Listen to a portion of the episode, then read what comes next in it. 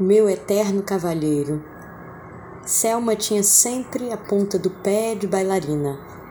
Ao sentar, percebia-se de longe que aquele pé tinha passado alguns anos dentro de sapatilhas. Quando mais jovem, a moça teve o convite de seguir carreira. Esperou uma palavra de confirmação de sua mãe que não chegou.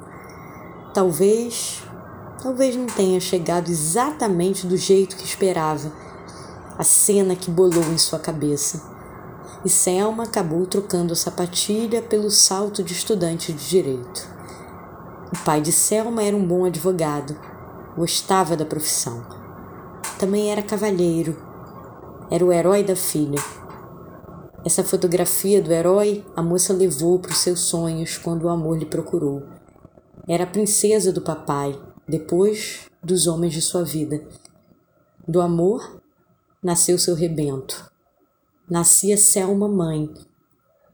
E como ela se encontrou nesse papel? A força dos pés da bailarina, agora nos peitos para alimentar sua cria. Como a vida não é reta, tanto esses homens quanto esse pai, em algum momento, não puderam sustentar a figura de herói que venderam para Selma. A realidade lhe levou a trabalhar em sua área de advogada outras em loja e por que não em gerência de uma boate. Trabalhar é digno e em algum momento a força que achou como mãe lhe deu suporte para voltar ao mercado de trabalho. Talvez castelos de princesa sirvam somente para sonhos. O tempo passou e seu primeiro cavalheiro estava precisando de cuidados. Selma, que tanto bailou amparada pelos braços dele, agora lhe daria colo.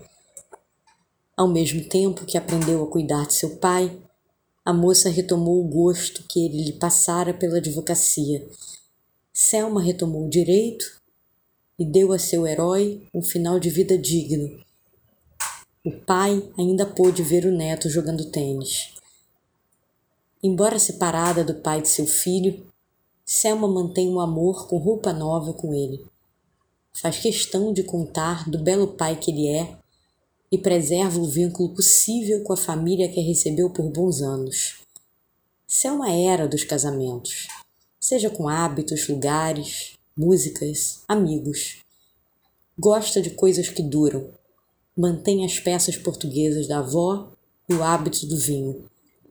Ao perceber que o amor por essa família continuaria além de sua separação, o tempo passou e o encanto voltou a lhe visitar. Dessa vez, quem bateu à porta não foi um herói. Selma encantou-se por um homem de carne e osso, que lhe oferecia não um castelo, mas uma parceria. Caminhar juntos, enfrentar dificuldades juntos. Mas e o sonho? Onde moraria o sonho? Alguém que lhe convidava a mergulhos no fundo do mar e a escaladas até onde parece que se pega o céu. A vida lado a lado, fora do castelo, podia ser boa. A mãe que no passado não disse a palavra que ela quis ouvir, a quem achava a mais bonita, hoje já pedia cuidados e precisava dela, do neto e do genro. Talvez pudesse ouvir dos livros que ela lia, talvez pudesse ver que ela tinha outras palavras para falar. E o herói esse Selma guardava numa caixa de bailarina que a gente só abre sozinha no quarto.